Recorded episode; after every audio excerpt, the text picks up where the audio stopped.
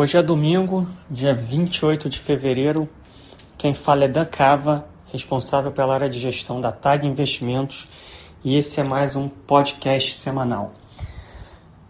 Na semana passada, a gente acabou tendo problemas técnicos e não conseguimos gravar o nosso podcast, mas foi uma semana importante de ruídos locais, principalmente é, no tocante à mudança do presidente da Petrobras, a indicação de um novo presidente e a maneira como essa mudança ela acabou sendo conduzida.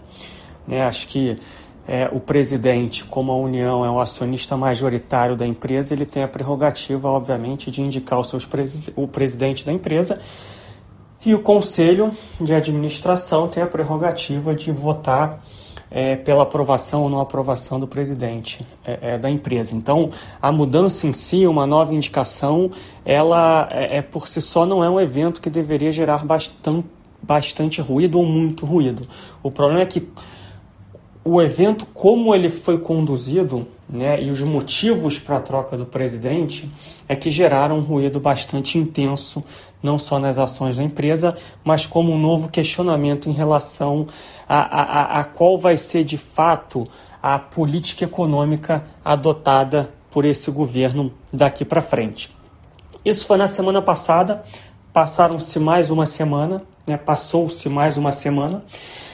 E a gente teve, infelizmente, uma piora no quadro, uma piora no cenário, é, tanto local como internacional, que aí é o tema da, da, nossa conversa de hoje, tá?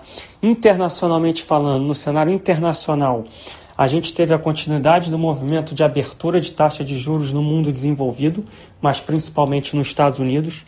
Esse tema a gente vinha falando aqui recorrentemente, pelo menos nos últimos dois, três meses. E essa abertura de taxa se tornou um pouco mais rápida e acentuada e acabou é, é, criando uma certa restrição para apreciação adicional dos outros ativos de risco, ou, no limite, o que a gente viu de fato foi alguma queda, alguma realização de lucros principalmente nos ativos mais dependentes de taxa de juros baixas. E aí o que vem à cabeça de uma maneira mais clara acaba sendo as empresas de tecnologia, né, aqueles setores de crescimento, setores de growth no termo inglês. É, mas o que a gente viu de fato foi a continuidade desse movimento, foi essa tendência, essa trajetória se consolidando. Né? Só lembrando aqui quais são os pilares econômicos para esse cenário.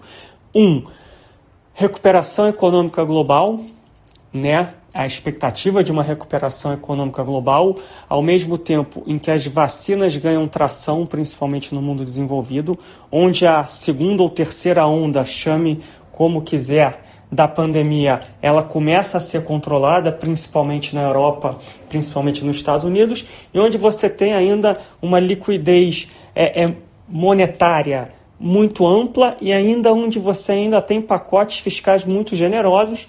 E lembrando aqui que a Câmara Americana é, é, deu o primeiro passo para aprovar o pacote de 1,9 trilhões de dólares proposto, proposto pelo presidente Biden nos Estados Unidos. Então, com tudo isso, cria-se uma expectativa que a partir de agora, mas principalmente no segundo semestre desse ano, a gente tenha um processo mais estrutural é, é, de recuperação econômica num ambiente de liquidez abundante.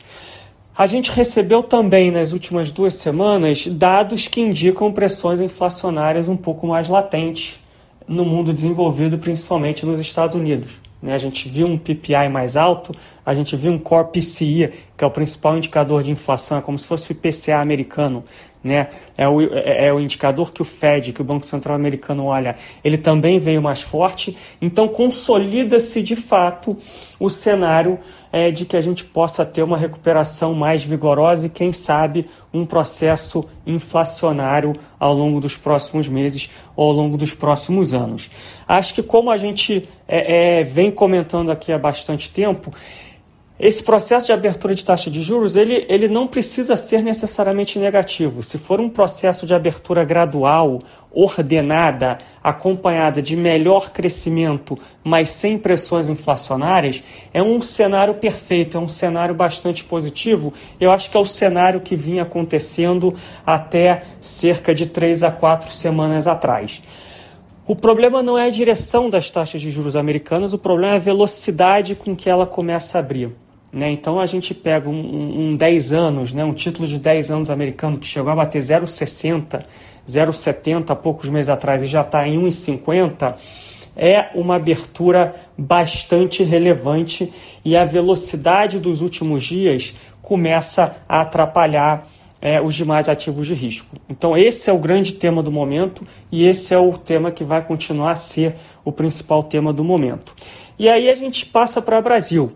O Brasil é uma economia fiscalmente alavancada, a gente tem quase 90% de dívida PIB, né, um pouco menos do que isso.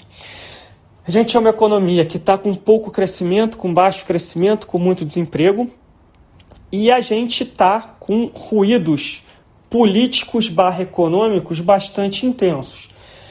A gente teve a questão da mudança, né, o, proposta de mudança do presidente da Petrobras. A gente teve novamente no final da semana ruídos envolvendo o presidente do Banco do Brasil. A gente tem uma certa dificuldade em avançar reformas importantes econômicas é, no Congresso. E para piorar a situação, a pandemia no Brasil parece estar começando a perder o controle nas últimas semanas e principalmente nos últimos dias. Vários grandes metrópoles, várias importantes cidades do Brasil apresentando colapso do seu sistema de saúde, infelizmente. Muitas cidades já adotando restrições mais duras, é, é seja de lockdowns do, durante a noite, seja de lockdowns durante o dia todo. E infelizmente a gente não pode descartar medidas ainda mais restritivas e até mesmo mais amplas, né? ou seja, em mais cidades, em mais estados, e isso consequentemente vai afetar o crescimento e o ritmo de recuperação do Brasil. Então, infelizmente, a gente vai começar uma nova semana num ambiente um tanto quanto desafiador, né? Então, a gente aqui não pode ser alarmista, mas a gente tem que ser realista. Então, é óbvio que grande parte desses problemas ou obstáculos, eles podem ser superados, eles são endereçáveis, mas o fato é é que o cenário de curto prazo apresentou uma deterioração e, e talvez essa deterioração seja relevante e a gente não pode minimizar isso. Né? De novo, grande parte dessas questões podem ser equacionadas. Né? Quando a gente fala de pandemia, Europa e Estados Unidos passaram por uma situação semelhante alguns meses atrás, né, de algumas cidades tendo colapso no sistema de saúde, tiveram que adotar lockdowns por alguns dias, algumas semanas, e hoje a gente vê a pandemia controlada tanto na Europa quanto nos Estados Unidos. Então, tem como a gente superar isso. O problema é que o curto prazo vai ser bastante desafiador e as notícias de curto prazo vão ser, de fato, é, bastante desafiadoras nesse sentido.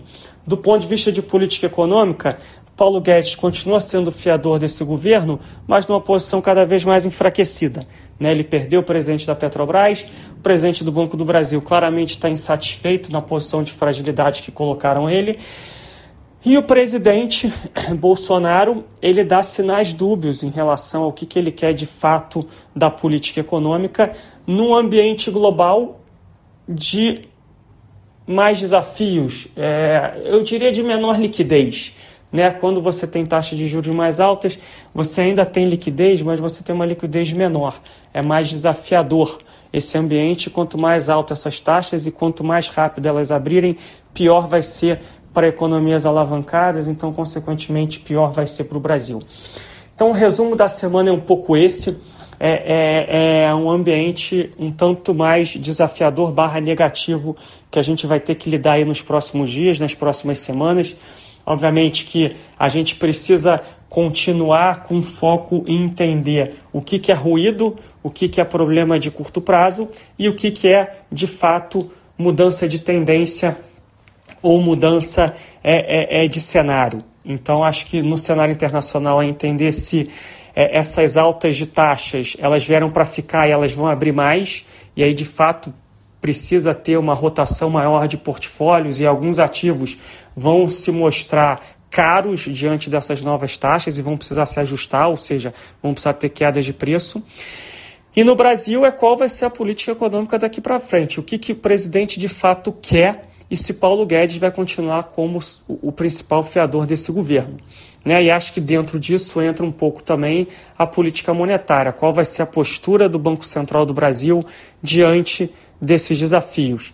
O, o, ele começa a subir juros já na próxima reunião do cupom, ele começa a subir 0,25, 0,5, qual o tamanho desse ciclo de política monetária de alta de, de, de, juros no Brasil. Né? Então, essas são questões que, infelizmente, hoje a gente tem mais dúvidas do que certezas, mas o fato é que o cenário deu uma deteriorada e a gente vai precisar ficar um pouco mais atento aí ao longo dos próximos dias e das próximas semanas para entender qual vai ser a dinâmica de mercado e se a gente está de fato diante de uma mudança ou, ou, ou de uma ruptura de cenário.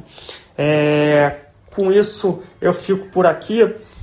Um bate-papo um pouco mais curto essa semana. A gente é, não tem grandes novidades, né? São é, é, os mesmos pontos, as mesmas teses que a gente vem discutindo há alguns meses, sendo que algumas delas estão se consolidando como é o caso da tese de recuperação global, vacinas, controle da pandemia, consequentemente juros mais altos no mundo. E no Brasil é um pouco de mais do mesmo, né? A gente não consegue ter uma visibilidade de qual vai ser a política econômica daqui para frente e obviamente que isso acaba gerando queda da bolsa, alta do dólar, alta das taxas de juros e de fato é uma situação bastante deletéria para a economia como um todo. Foco no Brasil então qual vai ser essa agenda do Congresso, qual vai ser essa agenda econômica do governo. E dois, pandemia. A gente vai ser capaz de controlar a pandemia, dado que as notícias dos últimos dias são bastante desafiadoras e, de fato, socialmente complicadas e muito tristes. Esses são os pontos que a gente vai precisar acompanhar aí ao longo da semana. Queria agradecer mais uma vez a todos é, pela paciência e pela audiência, desejar uma boa semana e atenção redobrada aí para os próximos dias.